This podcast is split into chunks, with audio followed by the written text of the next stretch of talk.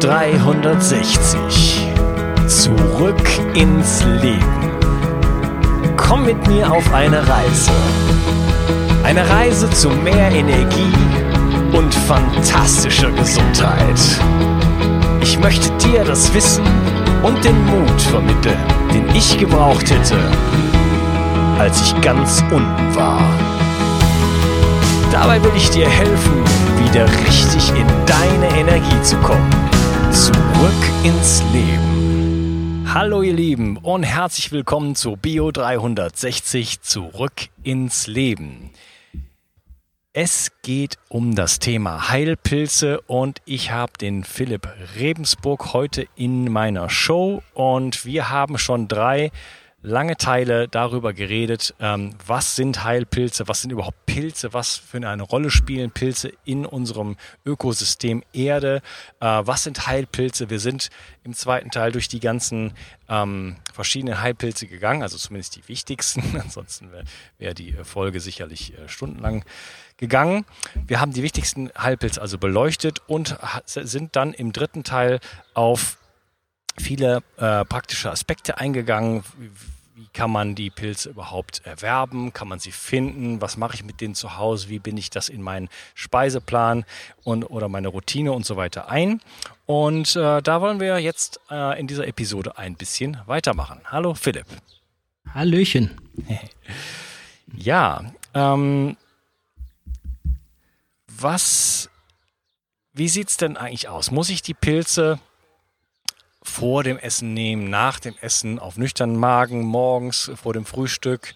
Äh, was gibt's gibt's da ähm, klare Richtlinien, wie ich äh, die, die, die Absorptionsfähigkeit des Körpers für die Pilze erhöhen kann?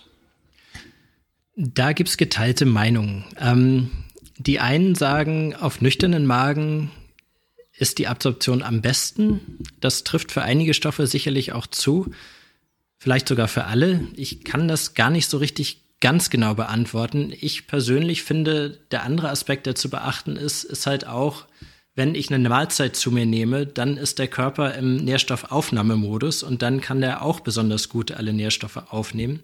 Wenn ich allerdings eine schwere Erkrankung habe und der Darmtrakt davon betroffen ist, der Magen-Darm-Trakt, dann macht es sicherlich Sinn, äh, so konzentriert wie möglich die Wirkstoffe zur Verfügung zu stellen und eben nicht in eine große Mahlzeit zu hüllen, wo dann auch noch Anstrengungen und Kraft da reingehen muss, das zu verdauen. Also es hat äh, zwei Aspekte, das Ganze. Und für mich persönlich würde ich sagen, wenn eine Krankheit im Spiel ist, auf nüchternen Magen, eine halbe Stunde vorm Essen, morgens als erstes zum Beispiel und vorm Abendessen, in der Regel hat sich eine zweimalige Einnahme bewährt, äh, im Zwölf-Stunden-Takt ungefähr. Mhm. Und ansonsten, wenn es jetzt einfach nur um Prävention geht und äh, gesunden Lebensstil, dann spricht überhaupt nichts dagegen, die in Mahlzeiten mit einzuarbeiten. Ich meine, so haben, so haben wir es seit Jahrtausenden gemacht. Und äh, das funktioniert auch, nur vielleicht nicht ganz so äh, effizient, gerade wenn eine Krankheit eine Rolle spielt. Okay, in Mahlzeiten einarbeiten, äh, das war jetzt wieder dieses, ich kaufe, ich kaufe getrocknete Pilze, wenn ich sie frisch nicht bekomme, aber viele werde ich getrocknet, äh, frisch nicht bekommen. Also ich kaufe sie getrocknet, werfe sie in meinen äh, Mixer rein und arbeite sie dann irgendwie in mein Essen hinein, richtig? Äh, ja, teils. Ähm, man kann natürlich auch mit frischen äh, Pilzen, die sowohl Speisepilz als auch Heilpilzqualitäten haben, äh, kochen. Zum Beispiel mit Heritium geht das hervorragend, mit dem Lion's Mane oder Pompom. Der sieht nicht nur sehr ästhetisch aus, sondern den kann man wunderbar zu äh, allen möglichen äh, Kotl also nicht Koteletts wollte ich jetzt gerade sagen, äh, Schnitzel zum Beispiel mit Panade verarbeiten und so weiter. Also da kann man richtig kreativ sein und der schmeckt nach Hummer, ist halt wirklich lecker auch zu essen. Wo finde ich den denn? Ja, den gibt's äh, auf dem in Berlin weiß ich nicht. Äh, ich weiß, dass es ihn in Hamburg manchmal auf dem äh, Großmarkt zu finden gibt. Da muss man natürlich dann früh aufstehen und sich mit den Restaurantbesitzern darum prügeln, so ungefähr. Äh, ist natürlich nicht der alltägliche Pilz, der irgendwo in großen Massen in Deutschland angebaut wird und in jedem Supermarkt zu finden ist. Das wäre zum Beispiel der Austernpilz und inzwischen auch der Shiitake-Pilz. Da gibt es inzwischen größere Zuchten hier in Deutschland, die immer frische Ware an die Supermärkte rausliefern, die auch, wo immer mehr das in ihr Sortiment aufnehmen. Äh, Shiitake wäre so ein klassischer Pilz, den man täglich oder mehrmals wöchentlich zumindest in die Ernährung einarbeiten kann und wirklich dann auch lecker in Salaten, roh oder äh, gebraten oder als Pulver in, in den Eintöpfen, in den Suppen verwenden kann. Ja. Ja, sag mal, äh, gibt es auch Bezugsquellen für frische Pilze? Kann ich frische Pilze, wie jetzt zum Beispiel ähm, den äh, gerade erwähnten, kann ich das den im Internet bestellen? Ich meine, ich, ich habe mich selber damit nicht so hundertprozentig beschäftigt, weil ich äh, meine selber anbaue, die ich esse. Aber ich meine, eine von den Heilpilzzuchten, ich weiß nicht genau, ob es Havlik war oder irgendwer anders, da kann man tatsächlich äh, frische Pilze bestellen, die dann in Kartons geliefert werden und die Preise waren auch relativ erschwinglich. Also irgendwas um die 20 Euro, glaube ich, für ein Kilo von Shiitake-Pilzen oder sowas. Mhm. Ich will mich da jetzt nicht festlegen. Ich weiß es nicht genau, aber ich weiß definitiv, ich habe es gesehen, übers Internet kommt man auch an frische Pilze. Mhm. Kommen die und dann nicht mein, halb, halb verfault an oder? Ja, das kommt natürlich auf die Umweltbedingungen an, ob es gerade Hochsommer ist, äh, wie gut der Hersteller die verpackt und so weiter. Und es gibt halt auch, also Shiitake ist relativ lange haltbar. Es gibt Pilze, die relativ ein kur kurzes Regalleben haben oder wie man das nennt. Mir fällt gerade das deutsche Wort nicht ein. Also Shelf Life wäre das Englische die äh, relativ schnell verfallen. Also Champignons weiß man ja auch, wenn man die irgendwie zwei Tage zu Hause stehen hat, äh, dann fangen die auch schon an, irgendwie Stellen zu kriegen und faulig zu riechen. Mhm, ähm, ja. Kann man ja wahrscheinlich auch äh, gekühlt verschicken und so weiter. Es gibt, wird ja auch Fleisch verschickt und sowas. Genau. Ja, okay. Also Shiitake ist da auf jeden Fall äh, widerstandsfähig und den kann man ohne Probleme im Internet bestellen, würde ich sagen. Mhm, okay, ich finde den hier im Bioladen, aber der, meine Lions Mane wäre jetzt der, der, Kandidat, der mich jetzt interessieren würde, wo ich jetzt dann nach mhm. dem Interview gleich mal gucken würde, ob ich den irgendwo finde. Ja, der ist leider natürlich besonders kurzlebig. Das wird ein Problem, da die Kühlkette auf. Also der muss definitiv gekühlt werden beim Transport. Okay. Äh, ich nehme an, wenn, dann in irgendwelchen Gourmet äh, Kochzutaten, Geschäften oder sowas könnte man den vielleicht finden, aber im Supermarkt wird man den nicht finden und ich weiß nicht, ob, äh, ob der im Versandhandel zu kriegen ist. Möglich wäre es. Vielleicht findet man den auch äh, bei, bei, wie heißt es, am KDW in der Gourmet-Abteilung oder sowas. Kann ich mir auch vorstellen. Mhm, okay. Ja, und dann gibt es noch eine Möglichkeit, an solche Pilze zu bekommen. Da haben wir jetzt noch nicht drüber geredet, die nämlich selber zu züchten. Ja, genau. Das ist, äh, ja, schreckt die Leute oft ab, dass das äh, für sehr kompliziert gehalten wird und äh, streckenweise ist es das auch. Du musst nämlich sozusagen Gott spielen und für diesen Pilz, den du haben willst, die Umweltbedingungen schaffen, dass dieser Pilz sich gegen die Konkurrenz durchsetzt. Und wenn man sich jetzt vorstellt, dass so ein Kubikmeter Luft Hunderttausende von Keimen enthält und Sporen von Bakterien und all so Zeug, die finden natürlich das Nährmedium, wo ich den Pilz drauf wachsen lassen will, auch attraktiv. Und äh, da reicht es, wenn du fünf Minuten an der Luft äh, deinen Beutel oder was du da hast, wo du den Pilz gerne drin wachsen lassen willst, offen stehen lässt und da sind so viele Keime drin, dass das Pilzmyzel, was du da reinsetzt, keine Chance hat zu überleben. Deswegen, es gibt gewisse Schritte in der Pilzzucht, die verlangen sterile Arbeitstechnik. Ähm, es gibt einige Pilze, die sind sehr widerstandsfähig. Da geht das auch mit relativ unsterilen Methoden. Das wäre zum Beispiel der Austernpilz. Den kann man in einer sauberen Küche mit sauberem Kaffeesatz, der frisch aus der Kaffeemaschine kommt, sogar in einem Glas züchten. Das geht.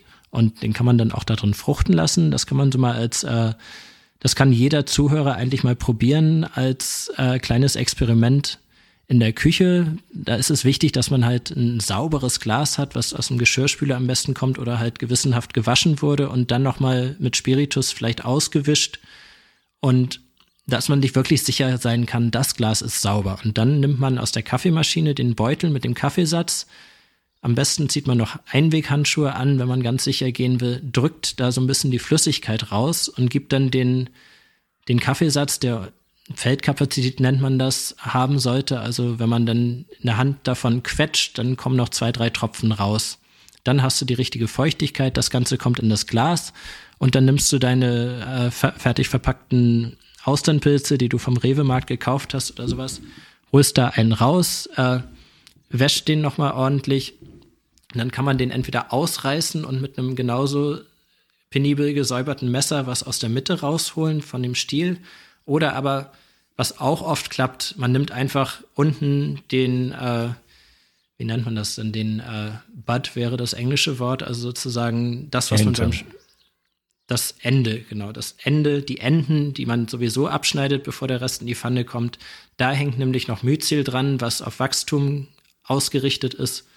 Der Pilz selber besteht auch aus Myzel, was kondensiert ist. Wenn du von dem Pilz ein Stückchen da reinschmeißt, dann musst du erstmal umstellen auf Wachstum. Wenn du das untere Ende nimmst, dann weiß der schon gleich, okay, hier ist wieder Nährmedium, jetzt kann ich wachsen. Dann wird man beobachten, dass äh, dieser Kaffeesatz in dem Glas, was mit einem Deckel lose aufgelegt äh, bedeckt ist, dass da keine Luftkeime reinfallen, aber schon noch ein bisschen Luftaustausch stattfinden kann, der wird relativ schnell von einem weißen Pflaumen durchwachsen werden. Wenn dieser Pflaumen eine andere Farbe hat, grün, gelb, blau, dann hat man was falsch gemacht und darf von vorne anfangen. Also der muss weiß sein und dann kann man auch richtig sehen, wie die Myzelfäden sich ausbreiten und das Substrat dann vereinnahmen. Und wenn das fertig durchwachsen ist, kann man entweder äh, die Fruchtung einleiten, indem man jetzt dafür sorgt, dass das möglichst, äh, dass da jetzt mehr Sauerstoff rankommt. Man nimmt den Deckel ab und stellt zum Beispiel einen Gefrierbeutel den man durchlöchert hat an ein paar Stellen da drauf auf das Glas, dass einfach mehr Sauerstoff rankommt. Dadurch kriegt er den Impuls, okay, ich muss jetzt fruchten und es muss noch feucht sein, also deswegen der Beutel, um da so eine Art Gewächshausklima herzustellen. Man kann den auch noch von innen aussprühen und so kann man relativ schnell irgendwie auch äh, erfahren, wie das ist, Pilze zu züchten. Nun gibt es Anbieter von Pilzbrut, da gibt es eine ganze Menge auf Ebay, kann man sich, äh, kann man mal den Pilz, der einen interessiert, eingeben und du wirst mit Sicherheit feststellen, dass da entweder Körnerbrut oder Dübelbrut oder irgendwas von zu finden ist. Äh, das ist dann die äh, Form der Materie, mit der man als Laie weiterarbeiten kann. Da kann man zum Beispiel einen Baumstamm nehmen. Also wenn man das Glück hat, einen Garten zu haben, wo auch noch ein Baum gefällt worden ist in letzter Zeit, der darf dann auch nicht so alt sein, weil er dann mit irgendwelchen anderen Pilzen besiedelt wird schon und darf auch nicht ganz frisch sein, weil da noch Enzyme drin sind. Man sagt so vier bis sechs Wochen sollte der alt sein. Und dann kann man sich Brut aus dem Internet bestellen oder von mir zum Beispiel und äh, diese Brut dann in den Stamm einarbeiten. Das macht man, indem man entweder Löcher bohrt und die Brut dann auf Holzdübeln hat. Also das sind Holzdübel, die von Myzel durchwachsen sind. Die kann man dann in die Löcher, die man gebohrt hat, reinstecken, vielleicht noch ein bisschen einschlagen. Und wenn man ganz penibel ist, dann macht man das Loch noch mit Bienenwachs zu. Muss aber in den meisten Fällen nicht, geht auch so. Und dann stellt man diesen Baumstamm irgendwo in eine schattige Ecke vom Garten, wartet ein paar Monate. Und wenn man Glück hat im selben Jahr und man das im Frühjahr gemacht hat, dann äh, wachsen da schon Pilze raus. Also bei Austernpilz geht das hervorragend, zum Beispiel bei Shiitake geht das auch. Da muss man wissen, den muss man aufwecken, da muss man den Stamm dann auf dem Boden aufschlagen, wenn man will, dass die Fruchtkörper rauskommen. In Japan wird das traditionell mit äh, Stöcken gemacht, da werden die Stämme dann wirklich verprügelt und dann kommen die dann kommen die Fruchtkörper raus. Da gibt's äh, tolle Bücher auch, äh, zum Beispiel von Herbert und Magdalena Wurth, äh, Speisepilze zu Hause oder Pilze zu Hause züchten heißt es, glaube ich. Ich habe es gerade nicht hier zum Angucken. Ja, verlinken, das, verlinken wir in den Show Notes. Das, das, verlinken wir. Da steht sehr anschaulich drin und da, das ist auch unterteilt sozusagen, wie fange ich als Anfänger an, Pilze zu züchten und wenn ich jetzt schon fortgeschritten bin, was habe ich da für Möglichkeiten und wenn ich Profi bin und mir ein Labor einrichten will, dann mache ich das so und so. Äh, also da ist wirklich, äh, muss ich den Hut ziehen vor diesen beiden Menschen, die haben da ein tolles Buch geschrieben. Mhm, okay, wunderbar. Also das ist eine Wissenschaft für sich, da muss man ein bisschen eintauchen. Du hast jetzt ein paar äh, praktische äh, Tipps genannt, äh, wie man schon in der Küche zum Beispiel äh, ganz einfach sich ein äh, paar, paar erste Experimente äh, machen kann, was ja sicherlich auch Spaß macht. Und wenn man dann sieht, wie das da wächst und man sich dann sogar das einverleiben kann. und dann, ja, kann man vielleicht Blut lecken sozusagen und dann da ein bisschen tiefer einsteigen. Aber es ist erstmal auch zugänglich so auf, auf so eine Art. Ähm, ich würde gerne, weil das ist ja sicherlich ein Thema für sich, da kann man ja äh, Stunden drüber reden, ähm, oh, mal ja. jetzt auf die Community-Fragen gerne kommen. Mhm. Und äh, da muss ich jetzt mal hier so ein bisschen selber reinschauen. Ähm, so ein paar Sachen haben wir auch schon so halb beantwortet, aber trotzdem der Jorge fragt, ich bin mir nicht sicher, wie man das Optimum aus diesen Pulvern herausholt. Die finnischen Biohacker sagen, man müsste es kochen und dem Sud bzw vom Chaga trinken, da man ansonsten die Nährstoffe nicht löst. Wenn man jedoch die Betreiber von, jetzt sind eine Firma fragt, äh, mhm. reicht es, das Pulver in den Smoothie zu kippen. Außerdem ist es doch recht schwierig, Chaga als Wildsammlung zu bekommen. Das meiste sind doch Zuchtpilze. Wohin nehmen? Okay. Ich glaube, gerade der zweite Teil ist interessant, äh, weil äh, gibt es Chaga als, auch, auch als Zuchtpilz? Es ist möglich, den zu züchten und es gibt mit Sicherheit auch irgendwelche Hersteller, die äh, ihre auf künstlichen Substraten äh, gezüchteten Chaga-Pilze verkaufen wollen. Aber die Wirkstoffe findet man wirklich nur, wenn die auf Birke wachsen, weil das hatte ich ja schon erklärt, als wir über den Chaga gesprochen haben. Der reichert äh, bioaktive Stoffe aus der Birkenrinde an, Betulin und Betulinsäure, die kommen aus der Birke. Und wenn du den jetzt auf irgendeinem Substrat züchtest, dann ist das auch nicht da drin. Also ähm, ist eigentlich jeglicher wirkungsvolle Chaga Wildsammlung. Und äh, wo, wie kommt man da jetzt ran? Äh, es gibt in Russland eine, eine Chaga-Sammelindustrie. Also man kann tatsächlich von äh, über Russland äh, Chaga, wild gesammelten Chaga beziehen oder eben aus Finnland. Ähm, was jetzt die Sache mit dem Sud und dem äh, man muss es kochen angeht, ich weiß jetzt nicht, wie der genannte Hersteller seine Pulver verarbeitet. Wenn das Dualextrakte sind, dann reicht es in der Tat, das Pulver in den Smoothie zu kippen. Okay. Wenn das aber Pilzpulver ist, also Chaga-Pulver, dann äh, bringt das überhaupt nichts, das in Smoothie zu kippen, außer ein bisschen Ballaststoffe. Okay. Teure Ballaststoffe. Teure ja. Ballaststoffe, genau. Ja, also da, da gebe ich den finnischen Biohacker, da meint er wahrscheinlich den äh, Tero, der äh, For Sigmatic äh, führt als erfolgreiche Firma, die so äh, Kaffee und ähnliche, äh, ja, also, wie soll man sagen, so Instant-Aufreiß, äh, die sind mit diesen Instant-Aufreiß-Extrakten ähm, zu, zu einem Namen gekommen. Also schmeckt tatsächlich auch sehr gut äh, was da rauskommt. Und die arbeiten, soweit ich weiß, auch mit Extrakten. Das heißt, es wirkt auch.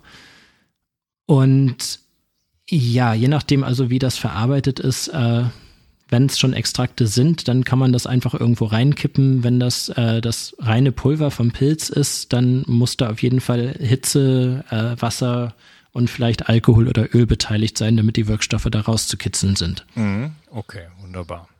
Dann fragt die Kerstin, ähm, die hat eine Frage, ob das auch für Tiere in Betracht kommt. Zum Beispiel, sie hätte ein Buch Mykotherapie für Tiere und äh, vor allen Dingen Katzen äh, sind da in ihrem Interessensgebiet. Kann man den, den mhm. Katzen irgendwie äh, äh, Pilze unterjubeln und hat das auch bei den, bei den Tieren Effekte? Ja, natürlich hat das bei Tieren auch Effekte. Also das ist ja das, äh, das Schöne daran, dass, äh, dass bei allen Wirbeltieren eigentlich nach den gleichen Prinzipien funktioniert. Also ja, Katzen äh, sprechen da auch drauf an und da gibt's sogar äh, Tierheilpraktiker, die mit äh, Pilzpräparaten arbeiten. Aber man kann natürlich auch einfach seine Kapsel öffnen und der Katze davon was geben. Also so richtig überdosieren kann man da nicht, soweit ich weiß. Wobei bei Katzen Vorsicht, da ist äh, die haben einfach ein anderes Verdauungssystem, dadurch, dass es reine Fleischfresser sind. Also bei Hunden kann man, glaube ich, nicht viel verkehrt machen, weil das alles Fresser sind. Bei Katzen muss man sich da nochmal informieren. Da bin ich nicht der Experte, aber ich weiß, es gibt zum Beispiel den Franz Schmaus, der hat da seine Internetseite www.heilen mit Pilzen.de. Ich will jetzt keine Werbung machen, aber der kann, der hat da sehr anschaulich auch äh, erklärt, wie in der Tiermedizin Heilpilze verwendet werden können und was die da alles machen. Ja, okay. Und dann gibt es noch einen und, zweiten, ja. Achso, der zweite Teil war, wie kriege ich es in die Katze? Ähm, da kann man natürlich einfach eine Kapsel öffnen und in Nassfutter einrühren oder sowas. Das äh, frisst die Katze ohne Probleme. Mhm, okay. Ja, sie hat noch einen zweiten Teil. Ähm, sie fragt, ähm, wie sieht's aus mit Kombinationen? Gibt es da Potenzierung in der Wirkung? Sie kennt mhm. Leute, die alle möglichen Sachen von Schüsslersalzen bis so ziemlich alle Heilpilze, die es gibt, in sich äh, reinstopfen sozusagen. Und sie möchte gerne wissen, ob das überhaupt sinnvoll ist. Also gibt es, gibt es Synergieeffekte?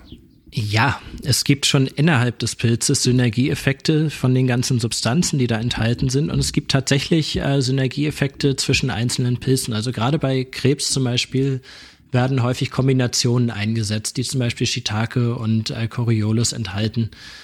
Äh, was jetzt die therapeutische Anwendung angeht, da bin ich nicht so 100% der Experte, aber ich kann gerne nachher äh, Links unten mit äh, zur Verfügung stellen, wo äh, da klare Informationen zu finden sind. Ähm, was jetzt die genauen Kombis angeht, wie gesagt, ich weiß, es gibt Synergieeffekte und es macht sicherlich auch keinen Sinn, alles in sich reinzukippen, sondern da gibt es schon bestimmte Pilze, die traditionell in Kombinationen verwendet werden. Ich habe mich vorrangig erstmal mit den Einzelwirkungen befasst und äh, ja, bin gerade dabei, dann auch natürlich mich einzulesen und einzustudieren, wie das mit den Kombinationen dann aussieht. Mhm, okay. Das war schon, das war schon ganz schön viel, mich jetzt äh, erstmal überhaupt bis hierhin vorzuarbeiten. okay. Ja, interessant. Ich glaube, bei Krebs, da gibt es eine Kombination Turkey Tail und noch irgendwas. Wie heißt dieses andere? Heritium? Also Shiitake, Shiitake scheint so, dass äh, die Basis für alle Kombinationen zu sein. Der ist eigentlich immer irgendwo drin. Mhm. Und dann ist es auch wirklich ganz verschieden. Also da, da muss ich dann wirklich das äh, Zepter an die an die erfahrenen Mykotherapeuten weiterreichen. Das ist von Patient zu Patient ganz verschieden, je nachdem, was der für eine Symptomatik hat, welche Heilpilzkombination er dann auch bekommt. Und das äh, überschreitet meine Fähigkeiten als Biologen. Da muss man Therapeut sein und wirklich dann sich auch ganz genau auskennen und um da dann äh, eine, eine, Entscheidung zu treffen, welche Kombination kriegt jetzt dieser Mensch mit genau dem und der Symptomatik. Mhm, das ist ähnlich wie bei, den, wie bei der Homöopathie. Da steckt ja auch eine riesige Wissenschaft hinter äh, welches Mittelchen wer dann kriegt. Also das gleiche Mittel wirkt ja nicht bei verschiedenen Leuten gleich, sondern da muss man ganz genau auf den auf den jeweiligen Organismus eingehen sozusagen. Ja, muss man wahrscheinlich auch ein bisschen experimentieren. Ähm, mhm. Wenn man ja aber schon ähm, verschiedene Heilpilze wie den Shiitake zum Beispiel in seine in sein Ernährungsprogramm aufnimmt, dann hat man ja schon Wechselwirkungen. Also wenn ich jetzt sagen wir mal, ich äh, supplementiere jetzt ein bisschen mit äh, mit Turkey Tail oder Lion's Mane oder irgendwas und esse aber auch meine Champignons, meine ähm, äh, Shiitake und wie hieß der andere nochmal, den man in, im Kaffeesatz machen kann? Eine Austernpilz. Den Austernpilz. Also Aus, ja. Austernseitling. Genau, den, den habe ich jetzt auch noch, also äh, ständig in meinem Ernährungsprogramm, dann habe ich ja da schon Wechselwirkungen. Und äh, ja, werde ich ja dann sehen, wie es Richtig, ja. Also läuft. dazu kann ich äh, nochmal generell sagen, man kennt keine wirklichen Kontraindikationen der Heilpilze, ja, weil es halt gut. alles Adaptogene sind. Allerdings gibt es einige, wie zum Beispiel Auricularia, die blutverdünnend wirken und die sollten tunlichst nicht mit irgendwelchen Medikamenten kombiniert werden, die auch blutverdünnend wirken. Also da gibt's Wechselwirkungen zwischen Heilpilzen und Medikamenten, wo man mal reingucken muss irgendwie und dann auch am besten dem Arzt, wenn du in Behandlung bist, unbedingt erzählen, dass du Heilpilze nehmen willst. Und wenn der die nicht kennt, dann musst du dem die richtigen Links geben. Und wenn der die Links sich nicht anguckt, dann kannst du deinen Arzt wechseln. Aber das ist einfach wichtig. Also das, es gibt tatsächlich Wechselwirkungen zwischen Medikamenten und Heilpilzen. Und da muss man gucken, dass man nicht in die gleiche Richtung schießt oder die Wirkung von dem Medikament durch die Entgiftungswirkung von dem Pilz aufhebt. Okay, also Takeaway hier an der Stelle nicht wahllos mit irgendwelchen Medikamenten kombinieren, sondern dann äh, sich äh, ja Rat suchen beim, beim Experten, sage ich mal, oder halt ähm, das Ganze zeitlich zu trennen. Ne? Also keine Medikamente zu nehmen und dann die Pilze oder umgekehrt. Genau. Die Julia fragt, sie hätte einen feuchtwarmen Lehmboden im Keller und äh, welche Heilpilze sie dort anbauen kann. Zum Beispiel auf Strohballen, sagt sie. Oh, den hätte ich auch gerne. Den feuchtwarmen Lehmbo Lehmbodenkeller? Ja, okay. Das hört sich hervorragend an. Äh, da kann man sicherlich sehr gut den Shiitake zum Beispiel züchten und äh, Strohballen wäre eher der Austernpilz. Also Strohballen sind ja doch irgendwie dann äh, ungeschützt, sage ich mal, gegen die Raumluft. Und ähm, da brauchst du schon einen Pilz, der eine gewisse Widerstandsfähigkeit und Aggressivität im Wachstum mit sich bringt und das wäre der Austernpilz. Also auf Stroh könntest du Austernpilz anbauen, aber wenn du dir zutraust, äh, in da gibt's so spezielle Mikrofilterbeutel und damit zu arbeiten ist auch nicht so schwer. Also du brauchst die Pilzbrut von dem Shiitake-Pilz, du brauchst so einen Mikrofilterbeutel, ein Schweißgerät, womit du den dann zuschweißen kannst, wenn du fertig bist. Und da kannst du zum Beispiel Hartholzpellets, die zum Heizen benutzt werden, reinkippen und einen gewissen Anteil Wasser, das Verhältnis ungefähr eins zu eins, aber da gibt's ein genaues Rezept. Äh, Lipatech nennt sich das für die Nerds, wenn man sich das mal im Internet angucken will. Und äh, du kippst also einfach nur die Holzpellets in den Beutel, du kippst kochendes Wasser hinterher, schüttelst das Ganze gut mit Handschuhen natürlich äh, und machst den Beutel lose zu mit einem Gummiband oder mit einem so einem äh, so ein Zudrehteil für Gefrierbeutel und lässt es abkühlen, ganz wichtig. Und dann schüttelt man nochmal durch. Dann gibst du die Pilzbrut da rein und schweißt das Ganze zu. Und durch das, äh, durch die Hitze ist das Substrat in dem Beutel mehr oder weniger steril. Das nennt sich dann Pasteurisation, was da passiert, dieser Prozess. Und äh, Holz ist sowieso ein Selektivmedium, nennt man das. Das heißt, dass äh, Bakterien, die jetzt äh, zum Beispiel ein Getreidesubstrat äh, super gerne und schnell kontaminieren, die haben da gar kein Interesse dran. Die wissen gar nicht, wie man Holz abbaut. Also da ist man schon mal relativ sicher und hat weniger Probleme mit Kontaminanten. Und dann äh, wird dieser Beutel halt zugeschweißt, wenn die Pilzbrut drin ist, auf dem abgekühlten, aufgequollenen Holzpellets, das Ganze nochmal durchgeschüttelt und dann einfach an eine dunkle Stelle gestellt. Durch den Filter, der in diesem Plastikbeutel enthalten ist, äh, kommt genug Gasaustausch zustande. Das äh, Myzel wird dann diesen Block da drin oder es wird sozusagen den Inhalt zu einem Block formen. Und dann schneidet man oben den oberen Teil von dem Beutel ab und stellt das Ganze in ein Regal. Ein bisschen Licht sollte es geben. Also es reicht, wenn du, wenn da durch irgendwelche Schächte oder sowas äh, für Shiitake reicht es, wenn du die Überschrift einer Zeitung in dem Raum lesen kannst, wo du bist. Dann hast du genug Licht. Mhm. Okay, wir müssen jetzt nicht auf alle Details eingehen. Äh, ich glaube, genau, Julia wollte nur wissen, was kann man machen. Ich glaube, da muss man sich dann mal ein Buch kaufen. Du hast das ja schon eins erwähnt. Äh, vielleicht äh, hast du da noch ein paar gute Tipps. Das tun wir alles in die Show Notes. Ja, da geht einiges auf jeden Fall, Julia. Ja, ja okay. Also Julia hat Glück äh, und kann äh, demnächst äh, einfach in den Keller gehen und da also sich die Shiitakes äh, ausrupfen oder abschneiden. Äh, klasse. Ja, dann äh, haben wir den guten Martin und der Martin fragt, laut Studien ist eine nootropische Wirkung erst im Bereich von drei bis fünf Gramm Extrakt täglich zu erwarten.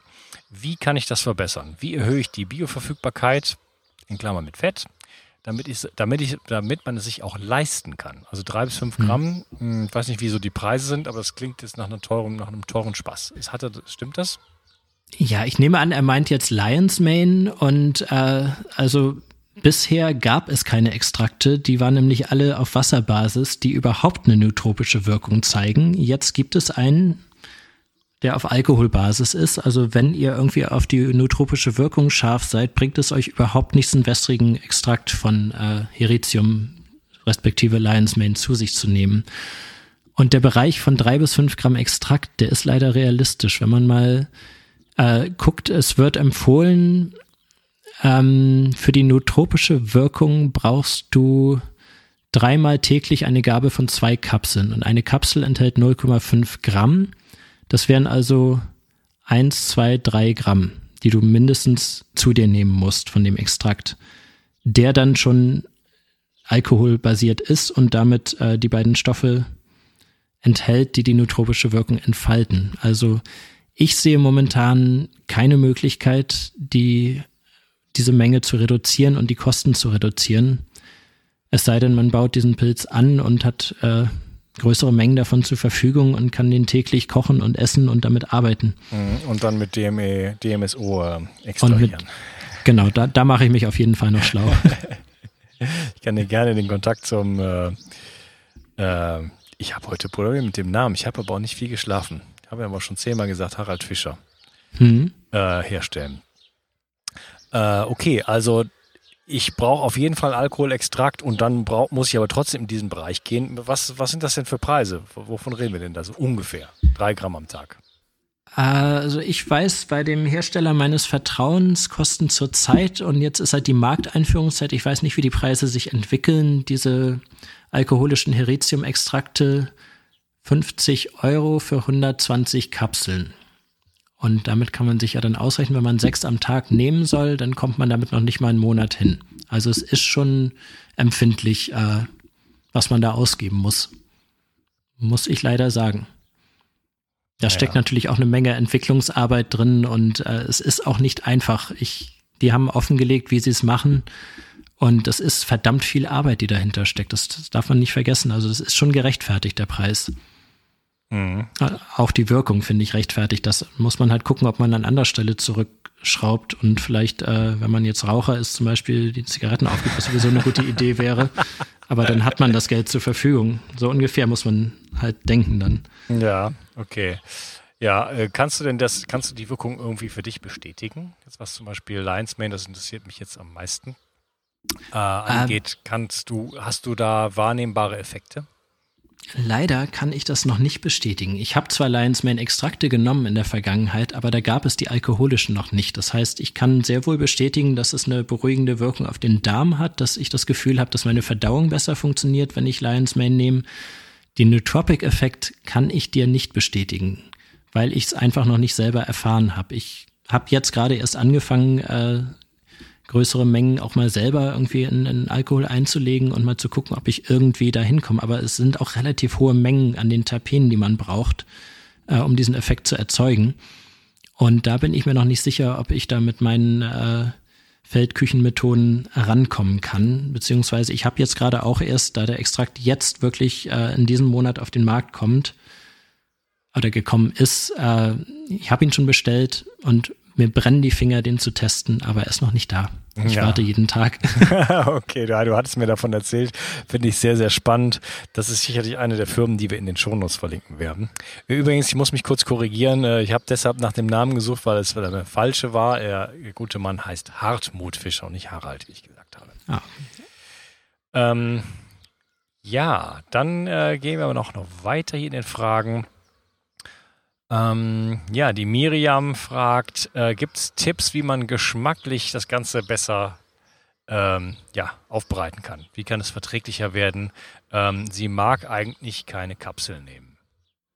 Ja, ist verständlich. Kapseln schlucken ist nicht jedermanns Sache und äh, auch eigentlich nicht nötig. Äh, wie ich ja schon angeschnitten habe, kann man wunderbar damit kochen, Brühen machen. Also die alle Inhaltsstoffe sind nicht hitzelabil. Die kannst du eigentlich ganz gut, wenn sie erstmal draußen sind, äh, kochen. Ähm, du kannst in Smoothie versuchen, den Geschmack zu überdecken, wenn der dich stört. Aber wie gesagt, also es gibt Pilze, die schmecken tatsächlich auch gar nicht schlecht, finde ich. Also der Mandelpilz zum Beispiel, der ABM, äh, der hat ein intensives Mandelaroma, was gar nicht unangenehm ist. Äh, der Auricularia schmeckt, also das Judasohr schmeckt so ein bisschen nach nichts. Der Chaga hat so ein dezentes, den trinkt man sowieso als Tee, also den würde man nicht äh, essen. Ähm, der hat ein dezentes Schwarztee-Aroma. Wer scheußlich schmeckt, finde ich, ist Cordyceps.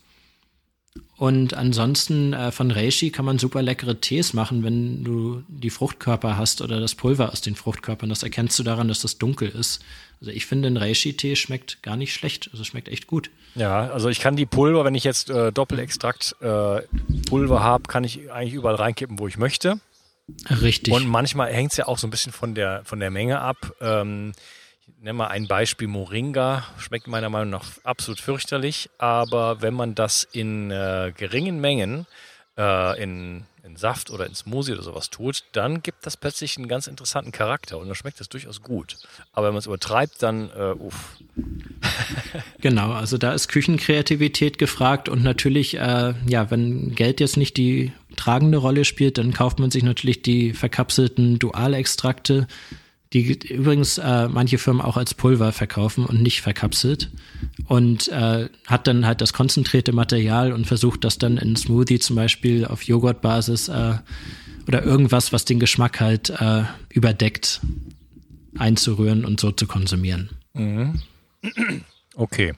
Dann haben wir noch den Kire und der Kire möchte wissen, wie es denn mit der Studienlage aussieht zu den äh, Heilpilzen.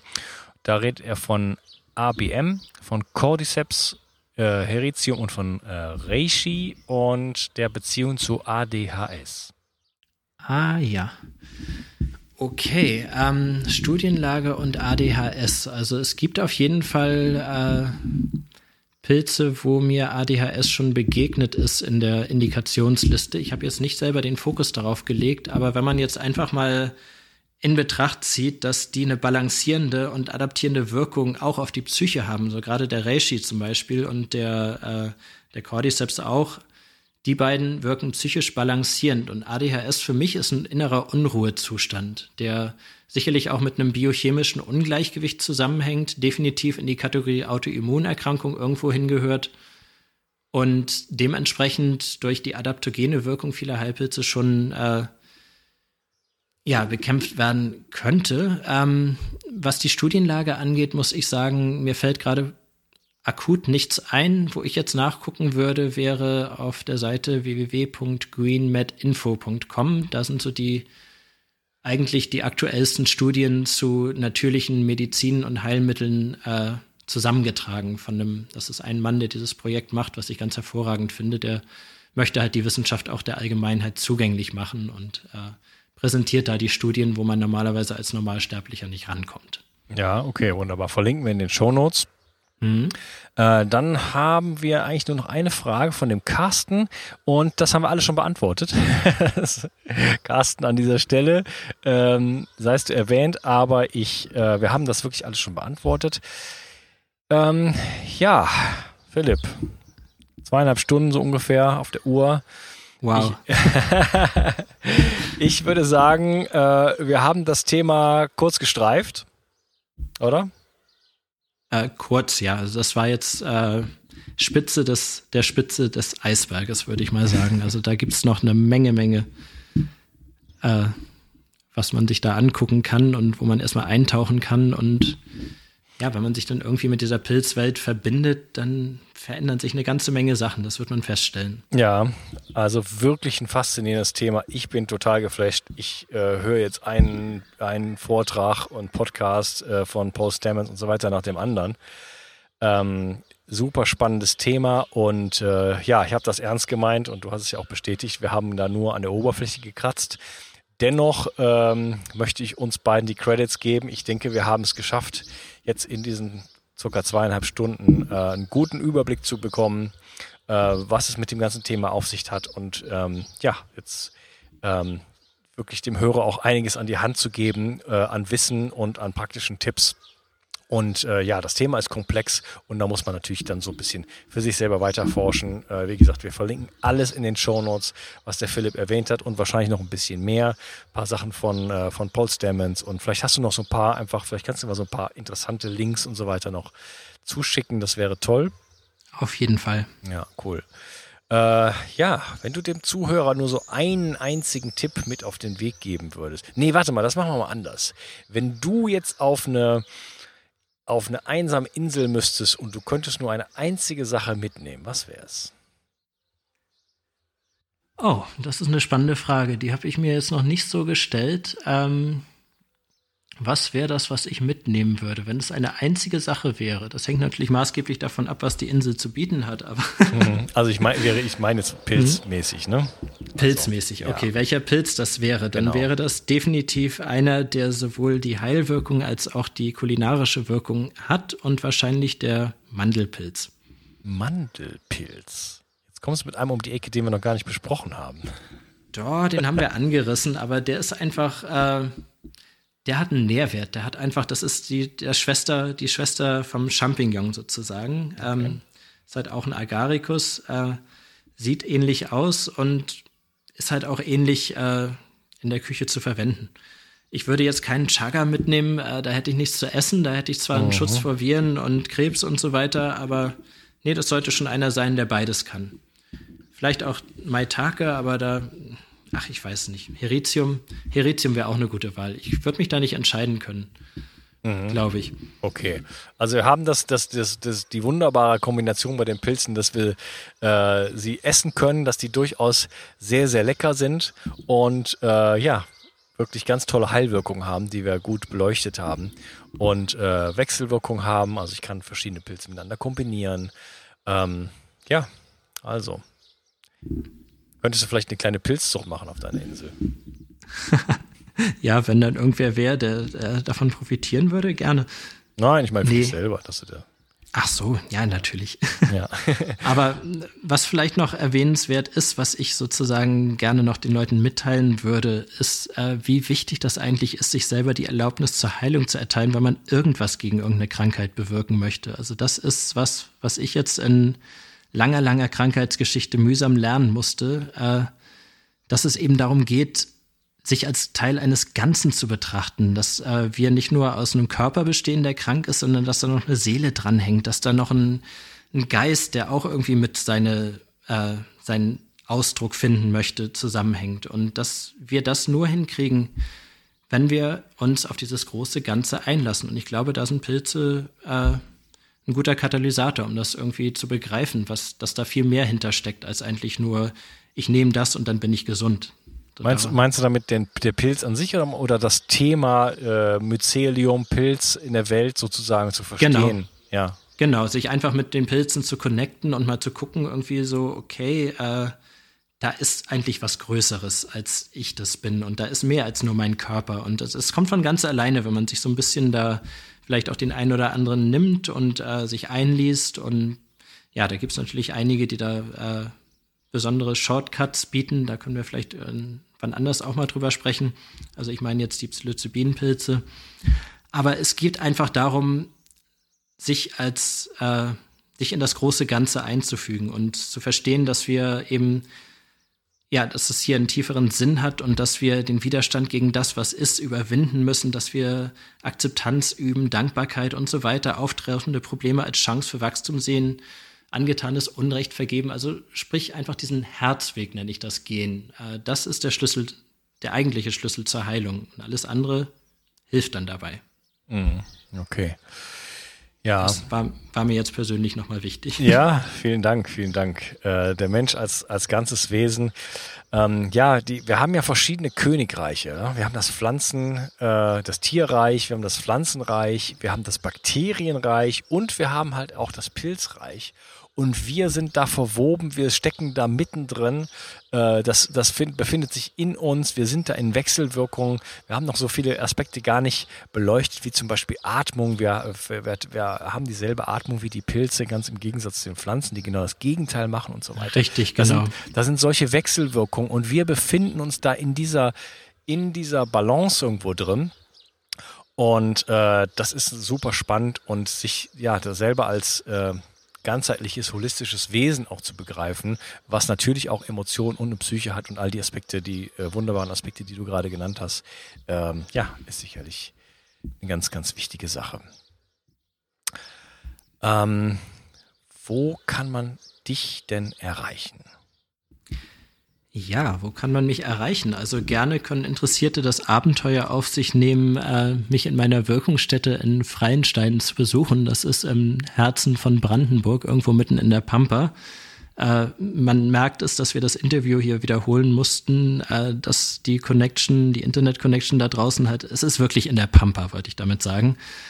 Ähm, da kann man dann gucken, wie ich das mache mit den Pilzen, wie ich da äh, dabei bin, einen Schaugarten zu errichten, wo man dann sehen kann, wie wachsen die Pilze auf Baumstämmen und was müssen da für Bedingungen und so weiter sein. Da werde ich auch Workshops geben, da gibt's zufällig einen großen Seminarraum und äh, Heilpilz-Seminare auch anbieten. Dafür komme ich dann auch nach Berlin, denke ich. Ähm, auf meiner Facebook-Seite äh, www.facebook.com slash Mykosoma äh, findet man dann alle Termine und auch irgendwie Neuigkeiten, die ich gerade äh, in die Welt geben möchte. Und äh, bin auch gerade dabei, die vielleicht jetzt, wenn die dritte Folge ausgestrahlt ist, äh, hoffentlich schon online ist, meine Website einzurichten, www oder mykosoma.com, Mykosoma, je nachdem, wie ihr es ausdrücken wollt. Ja, und ansonsten äh, findet man mich auch als Ins äh, auf Instagram unter Mykosoma und mein Name ist Philipp Rebensburg und mich findet man eigentlich, wenn man mich suchen will, findet man mich. So. ja, okay, wunderbar. Philipp, großes Kino würde ich sagen. Wir haben es geschafft. Wir haben äh, wirklich, glaube ich, einen sehr, sehr interessanten Beitrag äh, geleistet, äh, um das Thema Halbpilze nach vorne zu bringen. Und äh, wir haben uns beide auch aus dem Fenster gelehnt, also was, ähm, ja, was dieses Interview angeht, was Zeit angeht, was Kilometer angeht und äh, verschiedene Versuche und Termine. Und dir ging es heute nicht so gut. Ich habe nicht so viel geschlafen. Ähm, ich denke, äh, ja, das war wirklich ein tolles Interview und ich bin dir von Herzen dankbar. Das hat riesig Spaß gemacht. Ich bin dir auch von Herzen dankbar, dass das zustande gekommen ist und freue mich sehr. Und ja, Das ist einfach voll in Einklang mit dem, was ich geben möchte, auch in die Welt. Ich habe das Gefühl, äh, wenn man selber einmal unten war und sich durch die Scheiße gewühlt hat und einen Weg rausgefunden hat, dann ist das verpflichtend, das anderen auch zu erleichtern, die sich in ähnlichen Situationen befinden. Und da bin ich dir dankbar, dass du mir die Gelegenheit dafür gegeben hast. Mhm, genau. Und dafür ist ja mein Podcast da, denn ich war ja in der gleichen Situation wie du. Und ähm, als ich mich dann irgendwann selber geheilt hatte, ja, da ist dann bei mir einfach das Bedürfnis entstanden, das Ganze weiterzugeben. Und deswegen unterhalten wir uns beide jetzt. Sehr schön. Okay, Philipp. Ich wünsche dir noch einen schönen Abend. Ich dir auch, mein Lieber. Mach's gut. Ciao. Ciao, ciao. Ich möchte dir etwas schenken. Und zwar habe ich dir einen Audiokurs aufgenommen, wo ich dich in sieben Schritten zu mehr Energie und fantastischer Gesundheit führe. Das Einzige, was du tun musst, ist unten in der Description auf den Link zu klicken, dich dort einzutragen und dann bekommst du von mir kostenfrei diesen Audiokurs nach Hause geliefert. Wenn du das Gefühl hast, dass ich heute deinen Tag ein bisschen schöner gemacht habe, dann möchte ich dich einladen, auch meinen Tag etwas zu verschönern und auf iTunes zu gehen und für mich dort eine 5-Sterne-Bewertung und eine Rezension zu hinterlassen. Da würde ich mich riesig freuen und ich wünsche dir einen wunderschönen Tag. Bis dann, dein Onkas. Ciao. Bio 360 Zurück ins Leben. Komm mit mir auf eine Reise. Eine Reise zu mehr Energie und fantastischer Gesundheit. Ich möchte dir das Wissen und den Mut vermitteln, den ich gebraucht hätte, als ich ganz unten war. Dabei will ich dir helfen, wieder richtig in deine Energie zu kommen. Zurück ins Leben.